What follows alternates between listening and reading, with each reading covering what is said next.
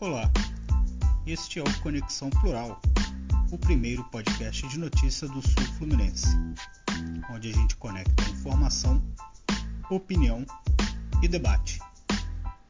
Você está convidado a se conectar com a gente.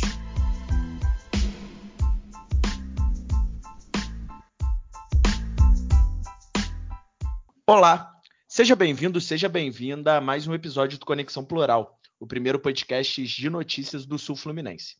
Eu sou o Matheus Guzmão e estou novamente com meu amigo e jornalista Renato Natividade. Chegamos hoje, Renato, ao nosso 27 episódio. Aí o Conexão Plural avançando e vai avançar ainda mais. No programa de hoje vamos falar novamente, sempre esse tema, transporte público em Volta Redonda, que vem enchendo os pacovás dos Volta Redondenses. Vamos falar de política, de voltaço e muito mais. Mas antes da gente entrar na pauta do dia, deixa eu dar meu bom momento para o meu amigo. Tudo bem, Renato?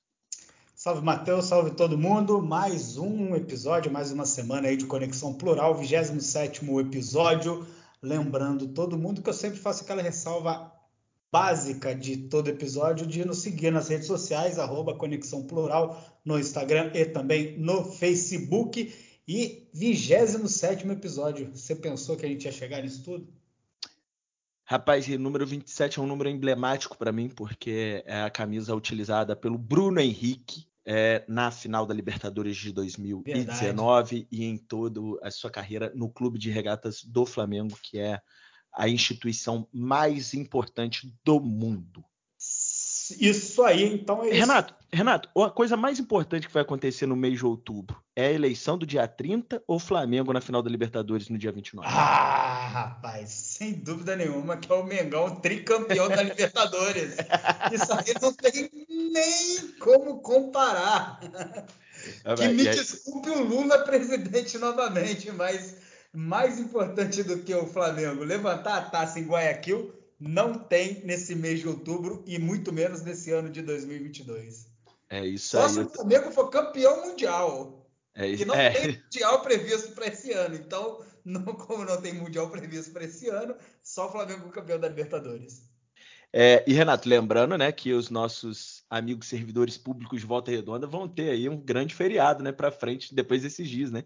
29 então Flamengo na Libertadores, dia 30 eleição, Aí eles vão folgar dia 1 dia 2 e dia. Não, dia 31, dia 1 e dia 2. Feriado servidor público? É, vai ter feriado lá, no, vai, vai, mudou a data do dia do servidor público para segunda-feira, dia 31 de outubro. E aí, como dia 2 de novembro é uma quarta, a Prefeitura de Volta Redonda já emendou aí segunda, terça e quarta. Então, o servidor público vai ter bons dias para comemorar. Se tudo der certo, a vitória do Clube de Regatas do Flamengo no dia 29 e de Luiz Inácio Lula da Silva no dia 30, porque quem é neutro é shampoo e o Conexão Plural tem lado. Com certeza, e Deus é brasileiro, não abandona nem o Flamengo e nem os brasileiros. Ou se ele não abandona, ele saiu da sala, né? Deixou a gente quatro anos fora aí da vigilância. Tirou férias, né? Até é. ele cansa. Na hora que cansa. Mas vamos falar de coisa séria, Renato. Vamos falar novamente sobre transporte público em Volta Redonda. Estamos aí em vista da decretação de falência da Viação Sul Fluminense, a maior é, empresa de transporte de passageiros de Volta Redonda, né, a que detém o maior número de linhas, pelo menos, é a é, Viação Sul Fluminense. E começaram já na Justiça, Renato, na Quinta Vara Civil, através do juiz Alexandre Custódio Pontual, as discussões sobre quem irá herdar as linhas da Sul Fluminense. E me parece que tem uma empresa de Minas Gerais também já dispostas a, a assumir essas linhas, já que parece né, que as empresas de Volta Redonda não têm condições é, pernas financeiras para continuar com as linhas que já operam e conquistar né, ou agrupar para o seu lado as linhas da Sul Fluminense, né, Renato? É, foi uma realizada aí uma audiência na Justiça, na Quinta Vara, como você falou, na última quinta-feira, no dia 6, em que uma empresa, para surpresa de muita gente, uma empresa de Minas Gerais é, participou, né? Pediu para participar dessa audiência como um, uma interessada nessas linhas aí que vão ser é, deixadas pela aviação sul-fluminense e ela se mostrou disposta a assumir né, todo, todas essas linhas de acordo com né, as exigências que forem feitas tanto pela Justiça quanto pela Secretaria Municipal de Transporte e Mobilidade Urbana. Né? Dentre as exigências da Prefeitura está uma frota média de ônibus com idade é, de cinco anos e é, ônibus equipados com GPS compatível aí com o sistema né, que faz aquele monitoramento dos ônibus aí da cidade de Volta Redonda. A empresa se mostrou né, disposta e favorável a essas exigir, cumprir essas exigências. E aí agora vão seguir aí os trâmites aí, as novas audiências para para avaliar que fim vai ser dado então para essas essas linhas aí remanescentes da aviação sul-fluminense, lembrando que muitas linhas já estavam, né, é, sobre responsabilidade de outras empresas, a Aviação Elite, Aviação Pinheiral, até mesmo a Aviação Cidade do Aço herdou algumas linhas, né? E a prefeitura, depois do, da decretação de falência da aviação sul-fluminense, ela fez né, uma, uma redistribuição de algumas linhas já, uhum. algumas outras linhas que né, tinham, sido, tinham sido retiradas com a pandemia, voltaram algumas outras foram ampliadas e agora o dilema, né, a discussão vai girar em torno das outras linhas que ainda estão né, sendo operadas pela aviação sul-fluminense. E a minha pergunta é muito simples: por que diabos a prefeitura e a justiça não definem logo a realização de uma licitação para as linhas da aviação sul-fluminense? É, eu acho que dentro da discussão, né, se fala de um leilão dessas linhas, né, de quem, quem pagaria, a empresa que pagaria mais ao, ao poder público herdaria essas linhas que são da Sul Fluminense. Sinceramente, eu vou além, Renato. Eu acho que está na hora de se mudar o modelo de transporte público de volta redonda, né? Sem Pelo dúvida. menos o sistema de transporte, a gente já falou aqui que os ônibus às vezes circulam por quilômetros, é, uma grande quilometragem sem tal necessidade, né? É discutido a questão do bilhete único e da integração há anos em Volta Redonda, é, mais especificamente desde a eleição de 2012, é, se discute a questão do bilhete único para se fazer integração das linhas, né? E isso até hoje não ocorreu. Acho que Volta Redonda está perdendo uma oportunidade de, no mínimo, tentar que se faça uma, uma licitação e uma nova um novo itinerário das linhas de ônibus. Né? É, nas reuniões que estão sendo feitas na Justiça, uma das exigências do juiz Alexandre Custódio Pontual é que a prefeitura elabore um plano de substituição da aviação sul-fluminense e que esse plano contemple um conjunto de lotes com itinerários, esses separados por regiões geográficas, para executar né, esse plano de execução do serviço que cabia à Sul Fluminense. Acho que muita água ainda vai rolar, né, Renato? Porque também os herdeiros da Sul Fluminense, os donos da aviação Sul Fluminense, é, ingressaram no TJ, né, tentando cancelar ou derrubar a decisão de primeira instância que definiu aí a decretação da falência. A gente lembra também, Renato, que a prefeitura recentemente conseguiu aprovação na Câmara daquele subsídio das empresas de ônibus de até 250 mil reais para que as empresas de ônibus possam sobreviver nesse período em que elas dizem estar sofrendo é, financeiramente com aumento do diesel, aumento de outros insumos, é, o salário dos funcionários, eu não sei se aumentou, mas imagino que se aumentou, não, não teve aumento real, né? Deve ter sido tudo dentro do IPCA e da inflação. Mas que há essa. Teve o um reajuste da tarifa né, no último ano também, para justamente co cobrir essa, essa reposição inflacionária. Né? Exato, um aumento de 40 centavos. E até o momento a gente ainda né, começou agora essa, essa questão do, do auxílio financeiro é, uma linha já foi reativada, porque houve uma divulgação de que a Prefeitura de Volta Redonda tinha criado uma linha de ônibus, que é o número 110 São Carlos Belvedere. Essa linha, na verdade, foi reativada, essa ela linha sempre existiu. É Colina, é, é, Colina São Carlos, agora ela só não para na Colina, vai até o Belvedere, só para deixar claro e botar os pingos nos is. Mas, Renato, é, na semana passada, a Prefeitura de Volta Redonda também anunciou que enviou à apreciação dos vereadores duas mensagens para regulamentar a inclusão de 249 novos horários nas linhas de ônibus do transporte público de Volta Redonda. Vamos ouvir o que o prefeito Neto falou aí sobre essa proposta. O ônibus eu busquei uma solução que vai amenizar bastante, né? Uhum. É, que que o, a Câmara, eu conversando com os vereadores, e eles vão colocar para votar, o Cid já me garantiu também na segunda-feira. Resolvendo isso, eu dou uma amenizada. Tá aí, Renato, sem dar muitos detalhes, né? O prefeito acaba não explicando muito bem como vai ser é, essa regulamentação dos 244 novos horários, mas me parece aí que a tentativa do município é que, através de subsídios financeiros e da reativação de novos horários, dá pelo menos uma melhorada no transporte público, mas acho que eu e você concordamos que isso só vai acontecer realmente quando acontecer uma licitação, né?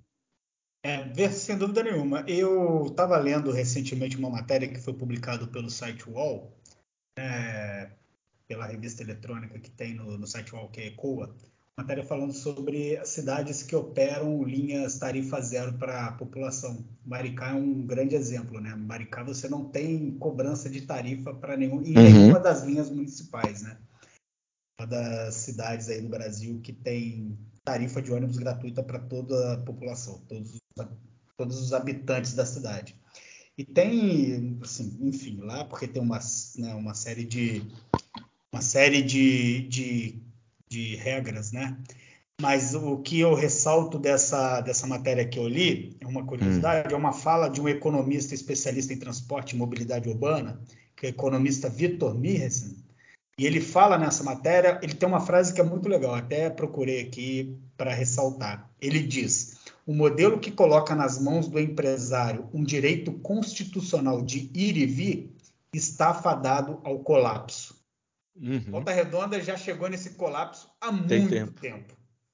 É, aí você aí você pode entrar numa discussão, né, histórica, que aí é a questão do tipo, porra, o empresário vai querer visar o lucro sempre, e é em cima do direito de cidadão de ir e vir, né? É a privatização da forma de se viver, né? Mas a Volta Redonda a gente sabe muito bem que o transporte chegou num colapso muito cedo, e eu volto a repetir, numa cidade que territorialmente é pequena, gente não precisa de, de é, grandes distâncias para estar em centros econômicos, para ir ao trabalho, enfim.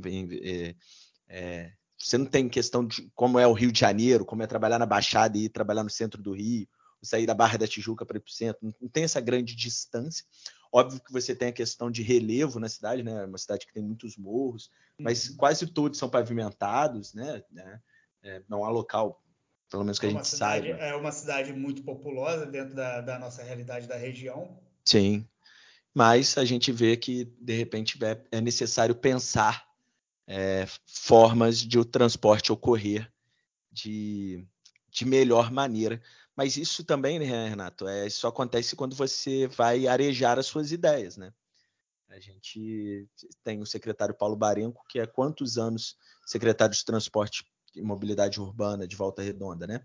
Saiu, ficou um tempão, saiu, aí teve o governo de Samuca, que teve dois secretários, acabou também, e aí já vem de novo o Barenco. Então, assim, acho que é necessário dar espaço para novas é, cabeças pensantes em políticas públicas.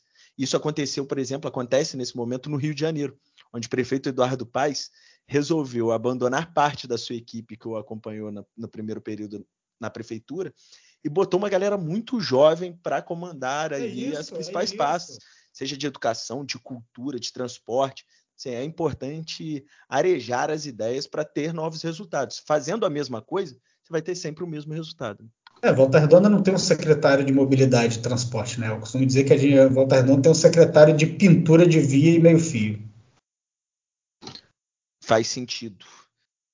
Vamos caminhar seguindo. então, seguindo, né? Vamos, seguindo, vamos seguindo. Vamos mudar bom, de se assunto. Se você fosse o prefeito de uma cidade aí que está com dificuldade financeira, dívidas acumuladas há muito tempo, dívidas milionárias, e tivesse aí 5 milhões na sua conta, nas, nas contas da sua prefeitura, o que, que você faria com, esse, com essa grana? Rapaz, 5 milhões dá para investir em muita coisa, né, cara? Dá para você investir em educação básica, dá para você investir em criação de creche em tempo integral, dá para você investir em revitalização, dá para você investir em locais onde acontecem historicamente alagamentos, como no açude, enfim, dá para investir em muita coisa. É, Volta Redonda, ao que tudo indica, está nadando em grana, né? Diferente do que o prefeito Neto é, fala em suas entrevistas aí semanais. E como está nadando em grana e está pintando, pintou 5 milhões na conta da prefeitura, a prefeitura decidiu, o prefeito Neto decidiu fazer um monumento em homenagem aos metalúrgicos da CSN, os, os famosos arigós. Né? Não sei se você viu, aliás, tenho certeza que você viu, já que saiu no jornal aqui uma nota dizendo sobre este monumento da discórdia. Então, a prefeitura lançou um edital para construção de um monumento em homenagem ao Arigó, né, o famo a famosa figura do metalúrgico da CSN histórica. Que vem de Minas para Volta Redonda para construir a usina Presidente Vargas. O monumento está previsto para ser erguido no morro na, da torre da, de TV, lá na, na Mariana Torres, Fazendinha, aquela Lá na Fazendinha, né? Mais popularmente Fazendinha. E pasmem, a um custo de 4,7 milhões de reais. 4,7 milhões de reais para construir um monumento em homenagem aos metalúrgicos arigós. Com é essa grana, dinheiro. com essa grana, eu fiz uma pesquisa hoje básica. A prefeitura de Resende lançou um edital para a construção de uma creche para cerca de 300 crianças a um custo de 2 milhões e 300, e 300 mil reais. Ou seja, com o dinheiro de um monumento do Arigó, daria para construir duas creches em Volta Redonda, podendo aí abrir mais de 500, 600 vagas em tempo integral para as famílias aí que estão tão necessitadas de poder colocar seus filhos numa creche para poder trabalhar, ganhar o dinheirinho, né? Ter uma certa tranquilidade no seu dia a dia. Exato. É, a licitação ocorre no dia 4 de novembro, né? Como o Renato frisou, 4,7 milhões, o que é 4 milhões e 700 mil, é o teto máximo que a prefeitura espera pagar.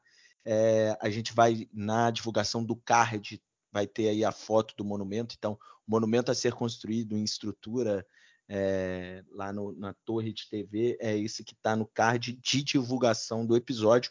O local também terá banheiros e cantinas para atender os visitantes. É, é, a gente até estava conversando, né, Renato, se esse recurso não poderia ter vindo de, de uma emenda parlamentar ou de, de destinação do Ministério da Cultura, enfim, é, de não sair no cofre 00 da prefeitura, mas no edital de licitação é, não está de onde vai sair essa fonte de recurso. Então a gente espera aí o posicionamento para saber de onde vem esse dinheiro para construir esse monumento, principalmente, né, Renato, como você frisou, no momento onde a cidade não passa por é, é, não passa por um momento tão bom financeiramente, né? Pelo menos é o que diz o prefeito.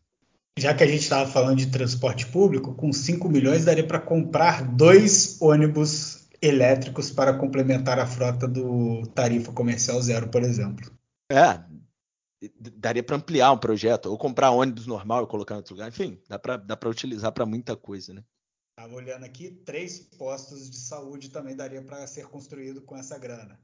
É muito dinheiro, né, cara? Assim, então, enfim, a gente fica aí Volta Redonda com mas um tá bom, espaço, vai né? ganhar um mirante aí para ter uma bela vista da usina Presidente Vargas. Né? não fala isso, não fala isso. Uma grande vista da belíssima cidade do Aço, belíssima Volta Redonda, que também tem suas belezas. Depende dos olhos de quem vê e como você está ficando idoso, você está precisando de óculos urgentemente para conseguir enxergar a beleza da nossa cidade. É, vamos caminhar aqui com a pauta desse nosso 27 episódio. Volta Redonda, né, Renato? Ganhamos agora já um deputado estadual e um novo vereador. É, não precisaremos aí esperar o próximo ano já para ter um representante na LERJ, já que o Jari de Oliveira assumiu o seu mandato na semana passada, não de forma definitiva, né? Vai ser até, até janeiro, né? Quando tomará posse de forma definitiva. que o Renan Ferreirinha, que é o dono da cadeira, saiu lá para assumir a secretaria de educação do prefeito Eduardo Paes e com isso Jari reassume ou assume esse mandato tampão na Alerj e com isso o Renan, o Raoni Ferreira, né, reassume a cadeira de vereador, já reassumiu, hoje já participou da sessão, no dia, nessa segunda-feira, dia 10, ele já participou da sessão legislativa. E aí eu te pergunto o que você espera do Jari na Alerj e do Raoni no Poder Legislativo Volta Redondense. Ah, eu acho que Volta Redonda ganha muito com essas duas com essas duas mudanças, essas duas mexidas, né? É, o Jari ele passa a ser o representante da cidade na Alerj. A gente estava sem o representante, né? E, é, de forma é, é definitiva. Ele assume só em janeiro, mas já começa a trabalhar em prol da, da nossa cidade com projetos, acredito eu. Ele é um cara que tem uma visão né, um pouco mais voltada né, para projetos que impactam o, né, o, dia a dia do trabalhador. Então a gente espera que venham, né, ele tem uma atuação de buscar recursos para isso, para a nossa cidade. E se o prefeito Neto esperava ter um pouco mais de vida mansa com a saída do Jari da Câmara Municipal, o que tudo indica, a entrada do, desse, do novo vereador Raoni é, vai causar um pouco mais de dor de cabeça ao prefeito Neto e à sua Cara, turma. O, o Raoni ficou na sua primeira passagem na Câmara de Volta Redonda 100 dias. Ele visitou todas as escolas e todas as, as unidades básicas de saúde, fez relatórios e enviou para o Ministério Público. E aí um vereador muito próximo ao prefeito subiu à tribuna, logo depois que o Raoni entregou esses relatórios ao Ministério Público, falou, como? Em 100 dias ele visitou isso tudo. Aí o Raoni respondeu, trabalhando? Deu nome aos bois, né? O, o, prefeito, o vereador Neném, né? Alinhado com o prefeito Neto, que subiu na tribuna para reclamar. Exato, e aí o Raoni deu, deu a resposta e agora reassumiu o seu mandato. É, ele, hoje ele fez um discurso a respeito da sua participação no legislativo, diz que vai ser também é, de independência e que quer manter o diálogo democrático aí com os outros parlamentares. Eu também espero que o Jari é, faça um mandato independente na Assembleia Legislativa do Rio. Óbvio que por ser é, é, aqui da cidade vai, vai tentar atuar junto ao governo do estado para trazer recursos, trazer investimento, trazer projetos, mas a gente espera realmente que não seja, é, e acredito que não vai ser, por conhecer o Jari e tal, que ele não vai ser subserviente ao poder executivo, uh, que precisa de muita vigilância, porque o governo Cláudio Castro, que foi reeleito com 58% dos votos, a gente precisa ficar muito vigilante nas suas políticas públicas, porque é, por quem o cerca, né?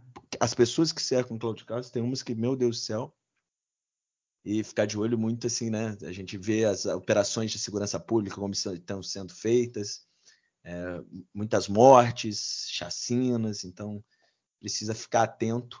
É, porque eu não, sei, eu não consigo ver se o Rio de Janeiro tem luz no fim do túnel, então se a gente tem representante na leste, que ajude a acender um, pelo menos a lamparina, pô.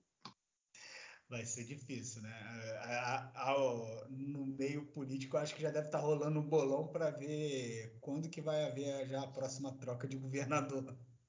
É, cara, e pô, não é só isso, assim, dia eu, eu, fiquei mal, assim, você me mandou uma reportagem no final de semana, gente, o Renato me mandou uma, uma reportagem, falava sobre as eleições em Belfor Roxo, onde lá tem o, o prefeito Vaguinho, a sua esposa Daniela do Vaguinho, o deputado estadual Márcio Canela, e aí vários relatos de que houve é, perseguição de adversários, de pessoas armadas, indo intimidar adversários, enfim. Eu fiquei pensando nisso, fiquei pensando no aumento do território da milícia no Rio de Janeiro. A cidade do Rio de Janeiro hoje tem seus principais territórios, aparentemente, com a milícia ou com o tráfico. Né? O Estado domina pouco, né? o Estado como instituição, não como governo do Estado. Né? Mas o Estado domina poucos territórios, ou tem controle de poucos territórios a gente não, não vê luz no fim do túnel com a polícia conseguindo combater a milícia e o tráfico, né? A gente vê operações, principalmente contra o tráfico, muito sangrentas, mas que no outro dia você acha que vai lá na maré mata 20. No outro dia a boca de fundo tá funcionando, amigo. Tá, tá tudo normal. normal. Bastante tudo. território tá normal. Enfim, aí a gente não consegue ver luz no fim do túnel nessa questão e não a sabe como vai ser. balanço por uma hora, daqui logo volta a funcionar normalmente. Exato. Hoje eu estava vendo a RJTV né, do, do Rio, e aí assalto no centro, né? Furto no centro. O cara no telefone, vem o outro, mete a mão no, na, na, no celular da pessoa que está no ônibus e sai correndo. Cara, isso no Rio de Janeiro virou uma segunda-feira, porque hoje é segunda. Tipo, é, é, normal e a gente não vê luz no fim do túnel. Cada vez mais pessoas morando na, em situação de rua, enfim. É, a gente é espera que, que, que, que, chegue a algum lugar aí o Rio de Janeiro, enfim. E o é, falando aí de volta redonda em relação ao Raoni, que é o nosso ouvinte, me mandou mensagem semana passada, Renato, agradecendo as palavras elogiosas que fizemos a ele e a sua campanha, é, e tentar entrevistar o Raoni essa semana para conversar um pouco sobre seus projetos no Legislativo Volta Redondense. Isso aí. Eu acho que Volta Redonda só tem a ganhar. Né? Mais uma vez, parabéns para ele pela votação, parabéns para a campanha que foi feita. Eu acho que realmente ele tem a contribuir nessa Câmara que a gente tem aí. Eu acho que ele é uma voz dissonante. Exato. De forma positiva. Exato. Espero que seja assim mesmo. Concordo com você. E eu concordando contigo, a gente vai terminar agora o primeiro bloco do Conexão Plural e já voltamos para o segundo.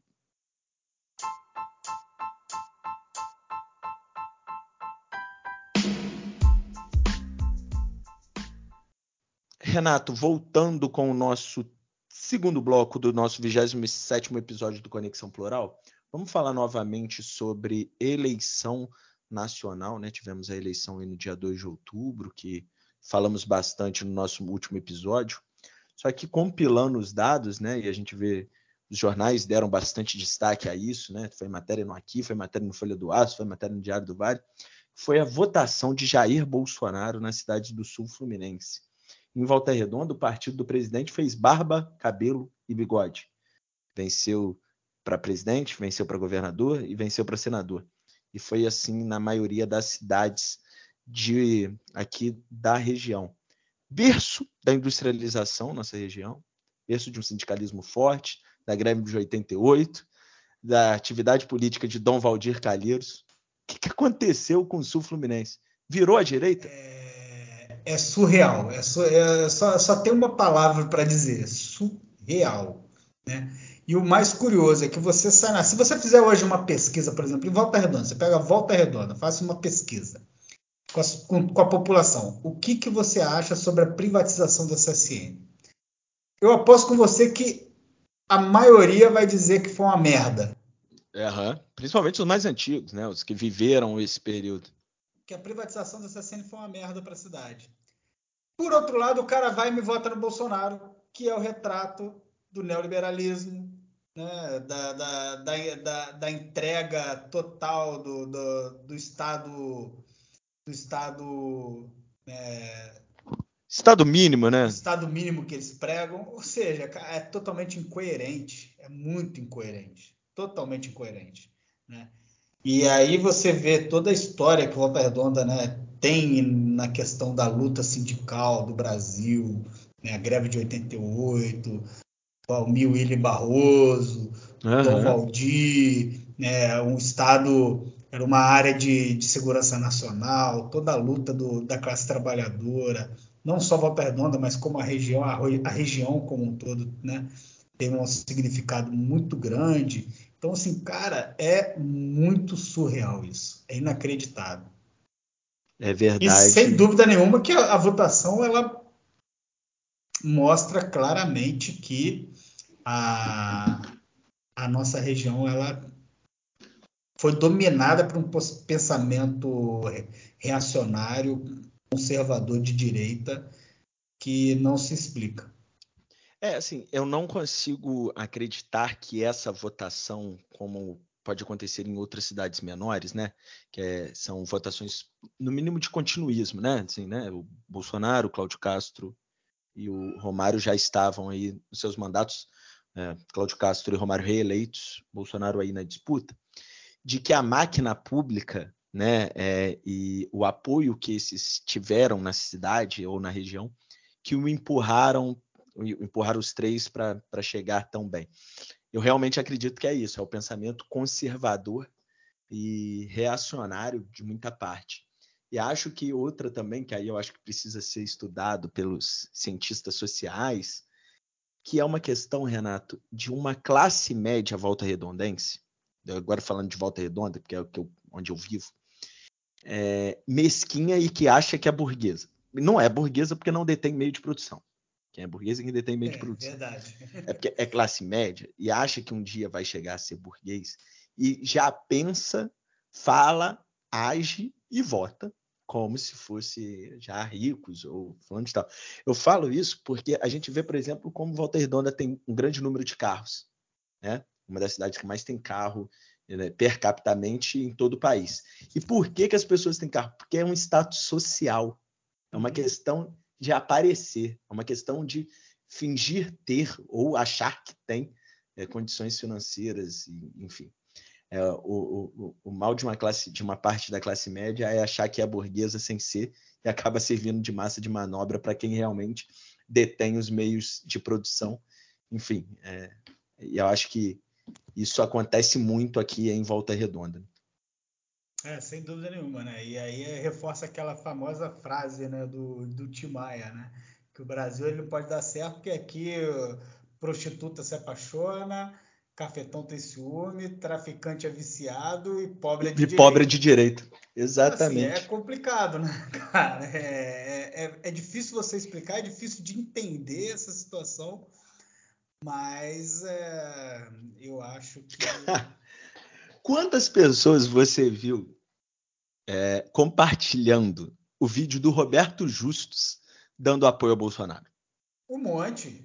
Um monte. Mas o que o eu ia falar o desgraçado, não vou falar isso, porque eu não vou ofender os outros. Mas o que o desalmado, o que, que a pessoa acha que a política pública que o Roberto Justus defende ser o melhor para ele é melhor para ela também?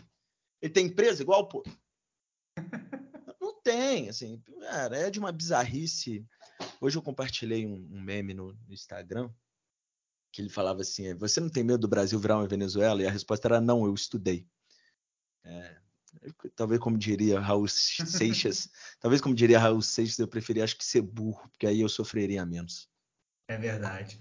Mas é isso, então a nossa região ela né, deu uma demonstração de que virou uma região né, de pessoas conservadoras, de direita, e não sei, não sei como é que a gente vai pode mudar essa percepção, essa cabeça das pessoas, a visão de mundo dessas pessoas. Não sei. Talvez um novo governo Lula novo governo do PT, mais um governo de coalizão né, que está que tá se desenhando, Sim. talvez possa ajudar nesse sentido. E assim eu espero que realmente aconteça, né? Exato. Porque não, não, não vai adiantar nada a gente eleger um governo de coalizão agora para pacificar o nosso país e daqui a quatro anos a gente ter de novo que conviver com esse terror aí que a gente está vivendo ultimamente. É, e a gente colocou até na nossa pauta aqui, Renato, as movimentações para o segundo turno, né? É, até agora, em Volta Redonda, houve uma plenária feita pela esquerda Volta Redondense, e veio aí o deputado federal eleito, vereador no Rio de Janeiro, Lindbergh Farias, teve a participação aí do Raoni, que agora é vereador. É, eu... O Lindbergh, só uma curiosidade, o Lindbergh foi o deputado federal eleito de fora de Volta Redonda com mais votos na cidade. Com mais votos, mais 3 mil votos em Volta Redonda. Foi, teve bastante voto no Lindbergh, que aí é aquele que a gente chama de voto de opinião, né? É um voto uhum. que as pessoas escolheram pela, pelo partido, pela defesa que ele faz do, do presidente Lula, enfim. É, estiveram, né? Fizeram essa plenária né, em Volta Redonda na última sexta-feira. É, da campanha do Bolsonaro eu até agora não vi. Imagino que... que... eu não vi nenhuma movimentação. De... Imagino que terá pelo grupo bolsonarista que tem na cidade, principalmente comandado lá pelo Hermiton Moura do grupo Vem para a Direita, com participação de empresários também da região, como Bruno Marini de Barra Mansa.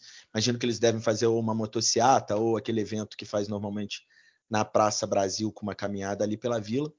Mas, enfim, as movimentações até agora, é, pelo menos a meu ver, bem devagar na cidade, né, Renato?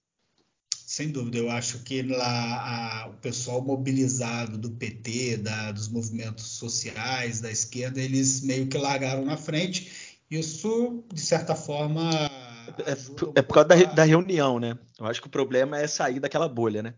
É, assim, mas eu já vi, por exemplo, no, ontem eu dei uma rodada, fui na, na, na, rua de compras, passei pela feira e vi nos do, tanto né, na, nos dois extremos eu vi uma concentração e uma movimentação de partidários abordando pessoas, as pessoas parando, conversando. É, isso é importante. Adesivo. É, inclusive eu fui, peguei, tentei pegar adesivo, já não tinha mais porque já tinha acabado. Legal, legal.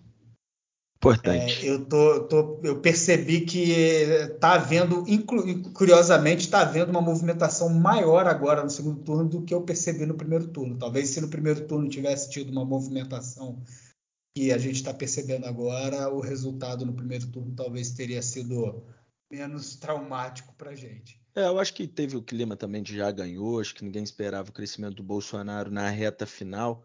Houve a questão aí de, de muitas pessoas decidirem o voto para presidente é, nas, no, no, final de semana da eleição. Datafolha identificou isso na sua pesquisa em 10% da população, mas enfim, uhum. que a nossa cidade e a gente consiga fazer campanhas é, melhores e que cheguem né, realmente na população, porque é importante demais. Essa eleição é mais importante de nossas vidas sem qualquer sombra de dúvida. Tá certo, Renato? Que no próximo domingo, às 8 horas da noite, a Band né, e o pool de veículos de comunicação vão apresentar o primeiro debate presidencial deste segundo turno envolvendo aí Jair Messias Bolsonaro e Luiz Inácio Lula da Silva. E, rapaz, eu estava hoje pensando sobre esse debate. Eu juro que pela primeira vez eu pensei em não assistir um debate. Falei, cara, eu acho que eu vou tentar não ver. Eu juro para você que tá me fazendo mal, cara. Tá me fazendo mal. Cara, essa eleição. eu acho que dessa vez vai ser importante. Esse debate ele vai ser. Eu acho que ele vai ser. Vai, vai ter que ser mais propositivo. Não tem ah, como. Não, não, não, tem como, Renato. Me pergunta sobre. Assim, qual o projeto para educação? Me pergunta. Qual o projeto pela educação? Ah, não roubar, tá ok? Esse presidiário, porque quer as crianças usando. Porra, não dá, irmão. Porra, não dá. não dá. Quer as crianças, banheiro unissex. Porra, tá ok? Porra, vai. É, banheiro unissex, é, ideologia de é, gênero na escola, tá ok? Pô, não dá, me faz mal, assim, realmente. Mas enfim. Mas eu acho.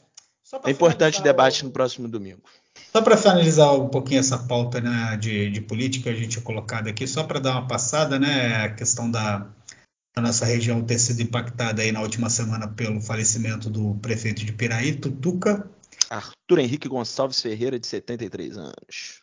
Assim, fica nosso pesar aí pela, pela passagem do prefeito Tutuca, pela família, o Gustavo Tutuca, deputado estadual reeleito, é, os amigos que já conviviam bastante tempo, bastante com o prefeito de Piraí, tem um amigo Dudu, então fica a nossa mensagem. Agora o vice assumiu e vai ser, é, vai começar a se desenhar um novo cenário político para a cidade de Piraí nesses próximos dois anos. Inclusive, né, a gente comentava, você, você me questionou, inclusive com a possibilidade cada vez mais real do ex-governador Pezão se tornar candidato a prefeito novamente do município de Piraí, e é o que ele já está né, trabalhando nos bastidores. Se o Pezão for candidato a prefeito de Piraí, de 0 a 10, é 11% de chance de ganhar? É 11 a nota para ganhar, né? 15% de chance dele ganhar. Não, 15 não, pô, não, não, é 15 é nota, né? É, 100% não, de chance seria 150. É, 10% de chance é muito de pouco. Dele é. ganhar. É, caralho, eu sou muito, muito burro. É, é verdade, né? Infelizmente aí o falecimento do Tutuca estava passando por tratamento de câncer, fica aí realmente também registrando a minha solidariedade. O Fluminense fez uma homenagem a ele, né? No, no jogo do último sábado, Fluminense América Mineiro, teve um minuto de silêncio, apareceu no telão, já que era tricolor, assim como seu filho Gustavo, deputado, também é. Fica aí nossa solidariedade à família do Tutuca. Terminando assim o nosso segundo bloco, a gente já volta para o terceiro e derradeiro bloco para falar também de Voltaço, dica cultural e uma notícia não muito boa que a gente vai repetir aqui. Vamos lá.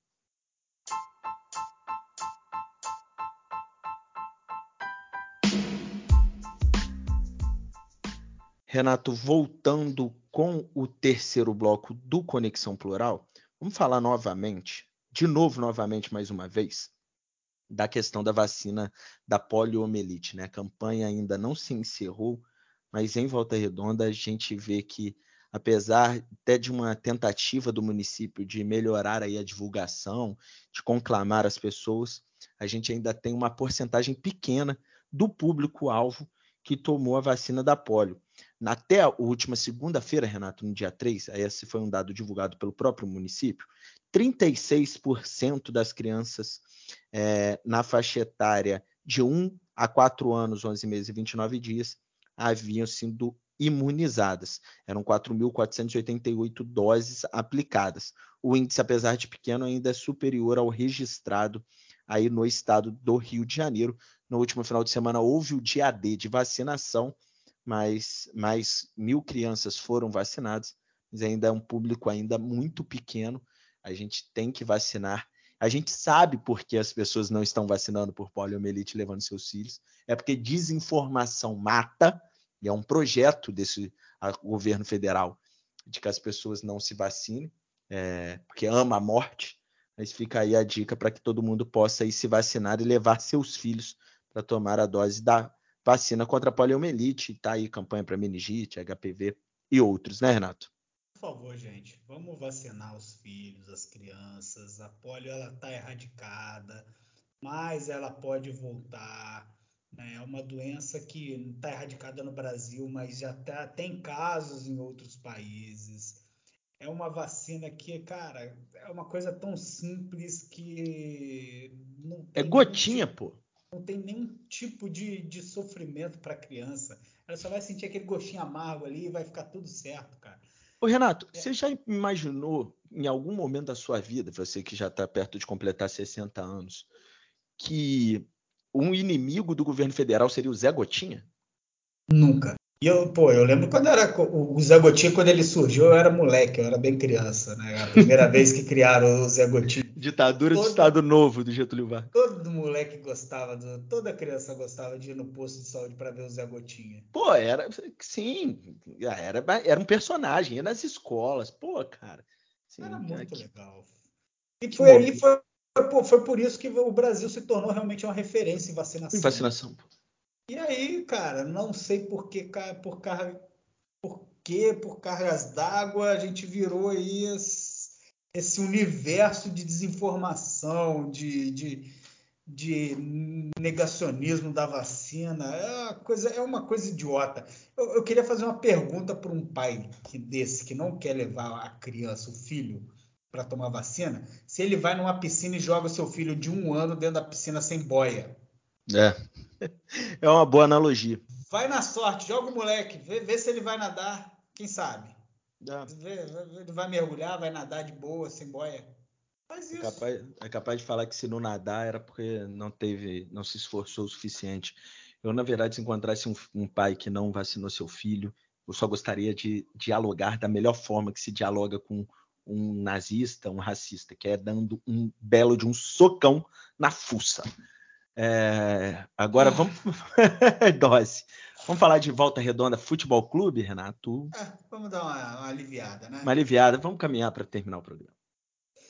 Voltaço, quem diria, hein? Rapaz, finalizando o ano, a gente achou que não tinha mais nada para acontecer com o Volta Redonda e ele está aí perto de conseguir aí garantir uma vaga na Copa do Brasil de 2023, fazendo a final aí da Copa Rio, né? Que é a competição aí que envolve os times de menor expressão aí do, do interior do estado, da capital.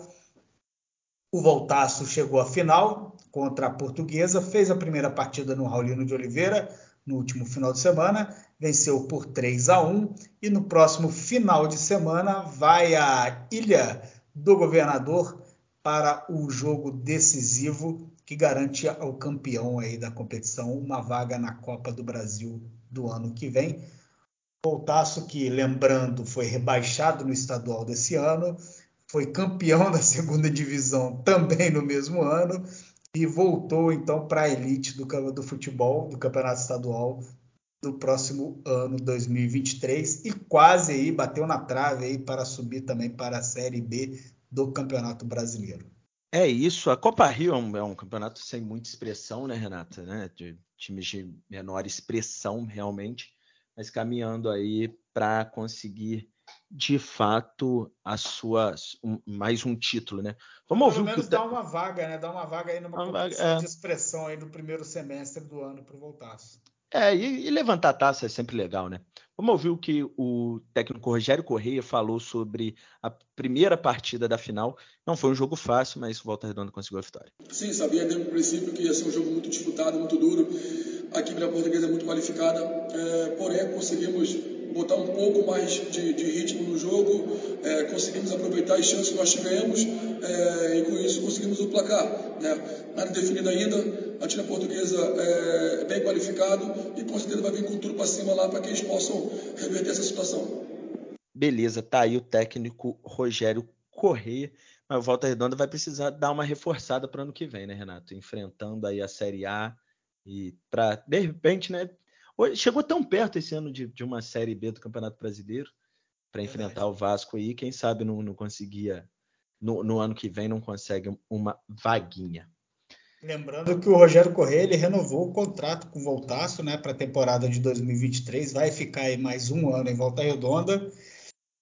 Ele que né, nessa passagem agora teve 48 jogos e 25 vitórias na, nas competições aí que disputou aí com volta redonda, o aproveitamento aí superior a 58%. Até que teve um bom desempenho o Rogério Correia aí comandando o tricolor de aço.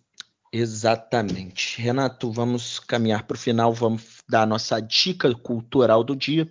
Você quer começar? Sim, vamos começar aqui. Lembrando, já que a gente falou de futebol, a minha dica cultural de hoje vai para o documentário Brasil 2002 Os Bastidores do Penta. Boa dica. O filme documentário que está disponível na, na Netflix conta aí os bastidores da seleção brasileira que conquistou a Copa do Mundo de 2002 na Ásia, com imagens inéditas, entrevistas aí com os jogadores, Ronaldo, Roberto Carlos, Ronaldinho, Cafu, Denilson, Belete, né?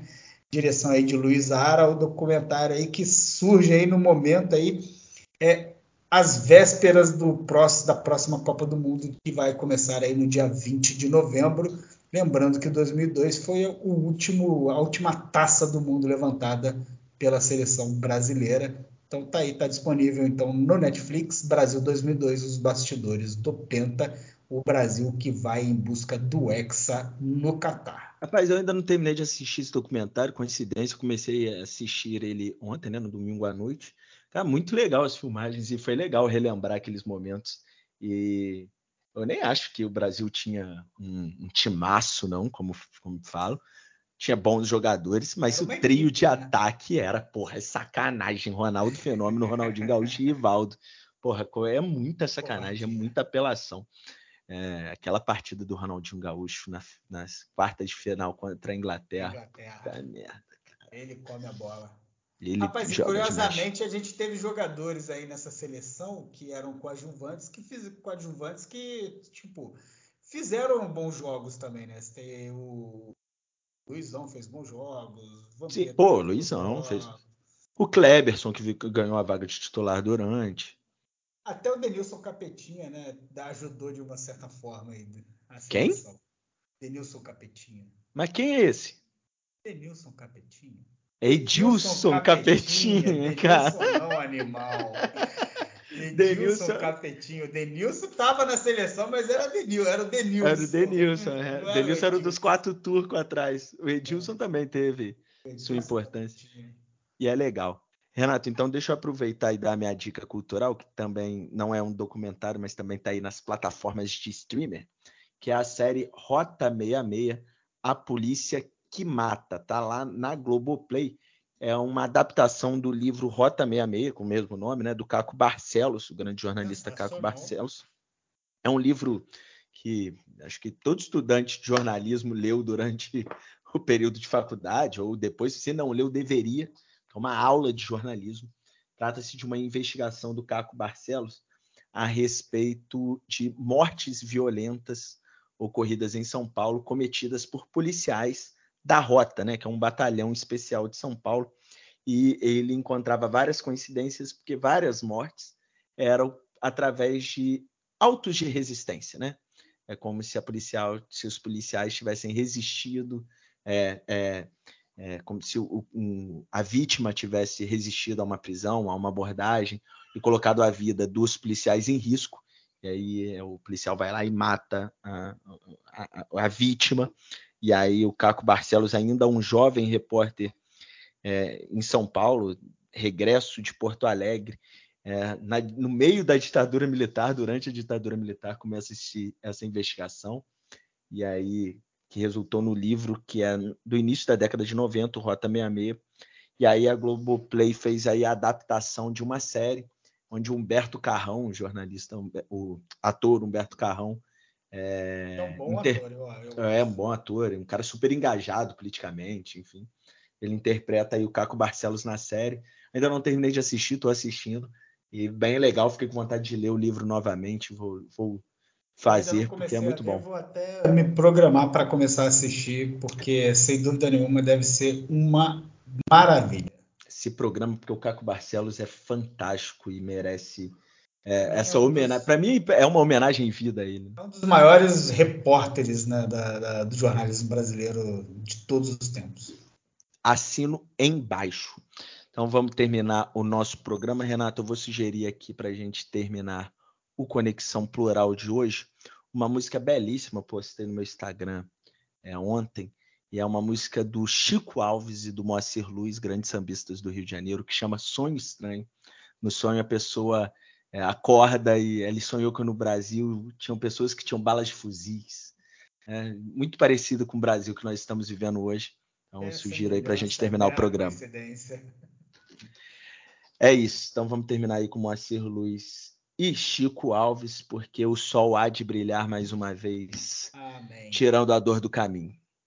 É, grande abraço a todos, lembrando de nos seguir nas redes sociais e até o próximo episódio. Obrigado, Renato. Valeu, valeu, Matheus, valeu todo mundo. Siga-nos nas redes sociais, arroba Conexão Plural, Instagram e Facebook, e continue nos dando aquela moral no seu agregador de podcasts preferido. Valeu!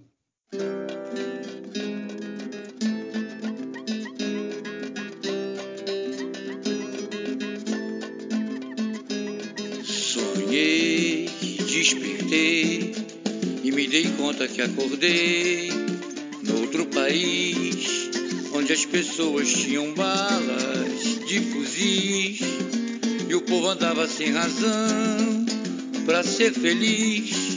Era um país fora da lei, sem diretriz, embarcação sem direção, tentando em vão colher a paz, plantando a guerra. Confesso senti muita saudade do lugar onde aprendi a caminhar com as pernas tortas de mané e respeitar que cada um tem sua fé. A me encantar com a negra voz de mãe Quelé e pelas doces mãos de cós me dá minha levar Jesus ao candomblé. Nesse sonho ruim que eu me via, nem a poesia falava por nós. Tantos versos sem ter melodia, canção não havia, ninguém tinha voz. E pisando meus pés nos espinhos, cantava baixinho Nelson Cavaquinho. O sol vai brilhar outra vez, tirando a dor do caminho. Agora eu já não sei se foi quimera ou foi real. O que sonhei, se ainda estou noutro lugar, ou se voltei à velha pátria mãe gentil, onde eu nasci, ou se ela enfim se transformou